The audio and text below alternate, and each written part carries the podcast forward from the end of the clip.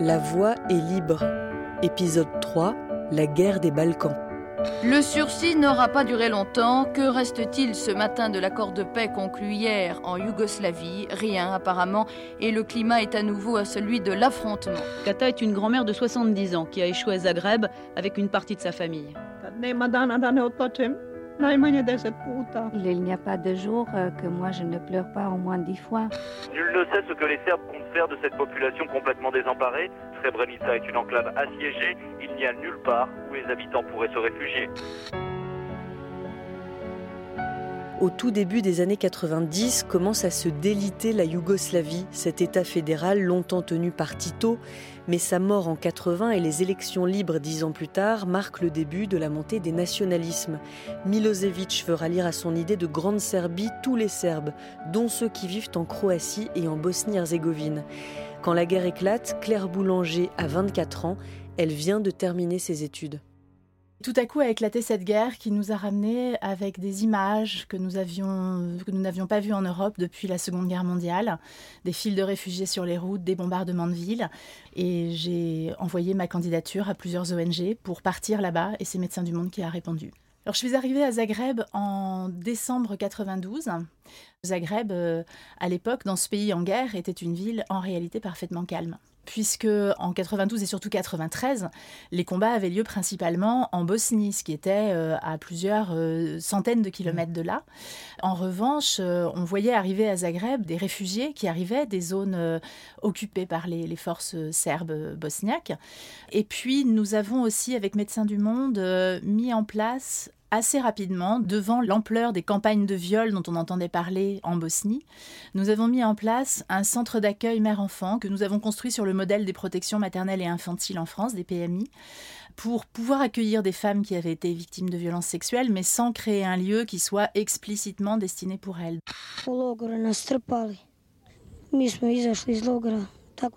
J'ai été capturée par les Serbes. Les enfants vivaient autour du camp de concentration où était mon père. On recevait juste un morceau de pain par jour, quelquefois on broutait de l'herbe tellement on avait faim. Les tchétniks nous obligeaient à manger leurs excréments. Souvent, pour nous terroriser, ils tuaient quelqu'un, même un enfant, pour nous faire peur, pour s'amuser. En tant qu'administratrice de la mission Médecins du Monde en Croatie, Claire Boulanger n'est pas en contact direct avec les femmes et les enfants qu'elle accueille. Mais sa rencontre avec l'anthropologue Véronique Naum Grapp, venue sur place recueillir des témoignages épouvantables, la bouleverse c'est ça qu'il faut faire, consigner les paroles des Croates, des Bosniaques, mais aussi des Serbes, pour en garder une trace. Elle a 25 ans et elle prend sa voiture. Je suis partie seule et c'est d'autant plus fou que euh, aujourd'hui, dans, ce qui est devenu le contexte de l'humanitaire, on ne ferait plus ça. Euh, ça serait trop dangereux. Et je crois que ce qui m'a protégée finalement, c'était justement ce côté surréaliste d'une très jeune femme qui partait seule. Et je crois que de façon étrange, euh, ma vulnérabilité m'a protégée. Et puis le fait aussi que je venais avec un discours très précis sur le fait que je venais recueillir des témoignages de réfugiés serbes pour avoir aussi leur récit de la situation. Pour les 30 000 réfugiés qui ont échoué à Zenica, l'hiver est là, tout proche. Les écoles, les gymnases, les usines dans lesquelles ils se sont installés n'ont pas de chauffage. Dans un mois, il fera moins 10 degrés la nuit. Souvent, il n'y a qu'un WC pour 300 ou 400 personnes. Les femmes disent qu'elles attendent une heure et demie avant d'aller aux toilettes. Le diagnostic sans appel de Christine Detour, de Médecins du Monde. Je pense que les conditions d'hygiène seront absolument médiocres. Les conditions de santé vont en dépendre puisqu'on ne pourra pas isoler euh, les, populations qui seront malades et ce sera un vecteur d'extension des épidémies. Lorsque j'ai commencé ce recueil de témoignages, j'ai commencé par aller dans des camps de réfugiés euh, en Croatie où là je rencontrais des réfugiés euh, croates et euh, bosniaques musulmans. Euh, ce qui était euh, plus facile du point de vue des conditions de sécurité, ce qui a été une première expérience de, de, recueil de, récits de personnes lourdement traumatisées. Je me souviens par exemple d'une personne, un, homme qui devait avoir à peu près mon âge d'ailleurs, je me souviens de lui très grand, complètement voûté. Il avait l'air d'avoir 20 ans de plus que son âge. Il me racontait les tortures et les exactions qu'il avait subies dans un camp euh, qui était le camp d'Omarska. Et cet homme me racontait avec un regard éteint ce qui lui était arrivé. Et je me souviens que cet entretien a duré 4 euh, ou 5 heures et qu'il faisait très chaud ce jour-là. Et quand je suis sortie de là, j'avais terriblement froid. Euh, ça, a été un moment vraiment très, très intense. Et le fait de, pardonnez mon émotion, mais le, fait de, recueillir tous ces témoignages était évidemment une expérience extrêmement, extrêmement forte. le fait d'avoir pu parler directement avec ces gens, en leur me présentant à eux, en leur disant ce que j'étais venue faire, euh, et pourquoi j'étais venue le faire, a permis, je pense, aussi de libérer la parole considérablement. Après avoir recueilli des dizaines de récits de torture et d'exactions, et pendant qu'en France, Médecins du Monde mène une campagne d'affichage qui fait débat, car elle compare Milosevic à Hitler, Claire Boulanger en est convaincue. Il faut aller plus loin qu'un simple travail de mémoire. Ces témoignages doivent faire l'objet d'une plainte auprès du tout nouveau tribunal international pour l'ex-Yougoslavie. Elle retourne voir celles et ceux qu'elle a rencontrés pour leur demander leur accord et travaille à une plainte collective avec l'association Juristes sans frontières à travers cette action, Médecins du Monde faisait usage de, son droit d'alerte, mais en fait est, est allé plus loin finalement encore que ce droit d'alerte, parce qu'il s'agissait à travers ça de dire actons le fait qu'un tribunal international existe et que on sait que euh, la question de la justice sera essentielle pour la réparation des gens sur place et pour l'avenir de ce pays. Bonjour, dans l'actualité de ce dimanche, le voyage historique de François Mitterrand. Le président français a surpris tout le monde en s'envolant pour la Croatie hier soir. Après une nuit à Split, il doit en ce moment même tenter de gagner Sarajevo, la ville martyre de Bosnie, toujours assiégée par les Serbes. Un geste En juin 92, quand François Mitterrand, accompagné de Bernard Kouchner, arrive à Sarajevo, les Bosniaques pensent que le président français a compris qu'ils sont assiégés par les Serbes, que les autorités de Belgrade ont un objectif politique. Mais la réponse de François Mitterrand n'est ni politique ni militaire. Elle se résume à une chose, un pont aérien humanitaire, comme si l'aide humanitaire dispensait les États de prendre des décisions pour stopper la guerre.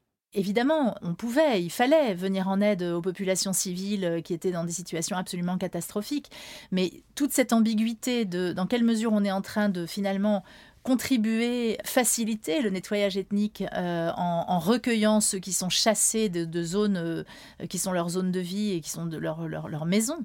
Cette question-là, on se l'est posée tout le temps et on le savait depuis le début. Ça a été euh, extrêmement difficile à vivre pour les personnels humanitaires qui étaient sur le terrain et qui prenaient des risques pour aider des populations civiles dans des villes bombardées.